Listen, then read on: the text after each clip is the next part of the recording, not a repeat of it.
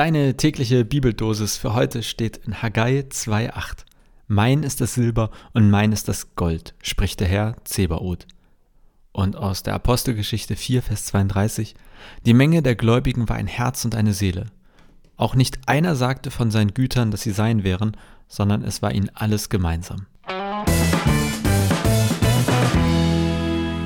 Willkommen zu unserem Podcast. In dieser Folge widmen wir uns zwei faszinierenden Bibelversen und der Lektion, die sie uns gemeinsam lehren können.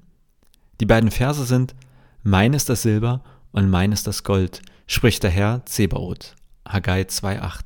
Und die Menge der Gläubigen war ein Herz und eine Seele, auch nicht einer sagte von seinen Gütern, dass sie sein wären, sondern es war ihnen alles gemeinsam. Apostelgeschichte 4,32.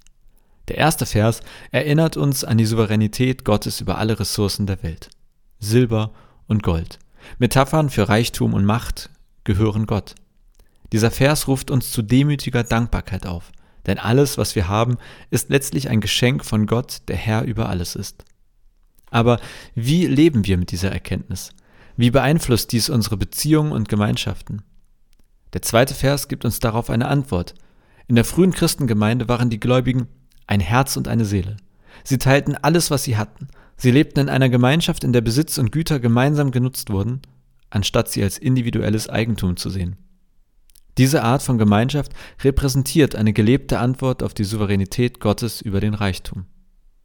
Wenn wir erkennen, dass all unser Reichtum von Gott stammt, kann es unsere Perspektive auf das, was wir haben und wie wir es verwenden, verändern.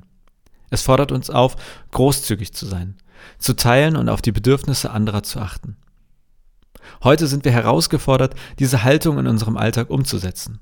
Sind wir bereit, unsere Ressourcen, unser Wissen und unsere Zeit zu teilen, um einander zu unterstützen und gemeinsam zu wachsen? Können wir den Reichtum, den wir haben, als Gottes Geschenk ansehen und es großzügig mit anderen teilen?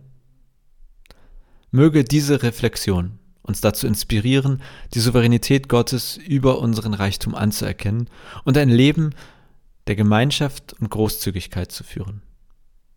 Ich danke für eure Zeit und freue mich auf unsere nächste Begegnung.